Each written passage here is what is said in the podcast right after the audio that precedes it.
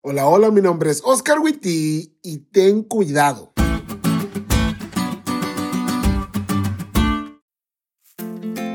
¿Alguna vez te has preguntado por todos aquellos chavos con los que estabas en los departamentos infantiles o ibas a la escuela de iglesia juntos?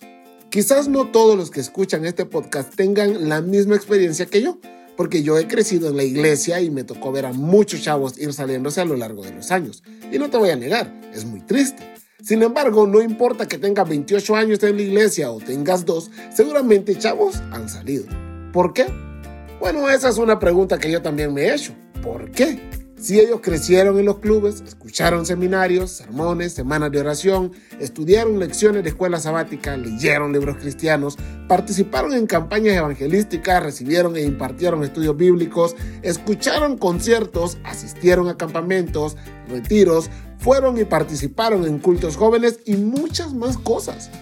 ¿Cómo se salen personas con tanto conocimiento? Y muchos han llegado a decir que ese mal es solo de nuestro tiempo y que son los jóvenes de nuestra iglesia los que se salen, porque ahora hay muchas distracciones.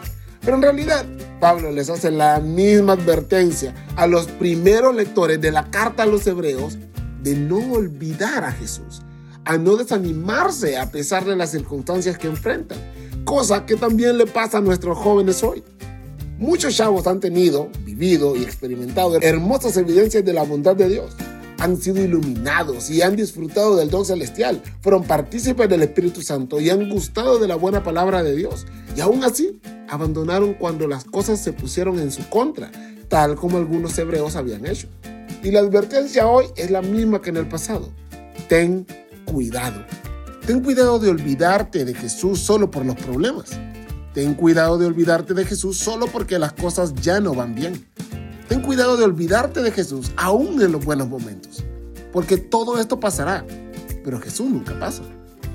Las cosas van mal en casa, en la iglesia, con tu pastor o con los hermanos, en el trabajo o en general. No te alejes de Dios, más bien aférrate a Él. Este momento de dificultad es un excelente momento para conocerlo más íntimamente.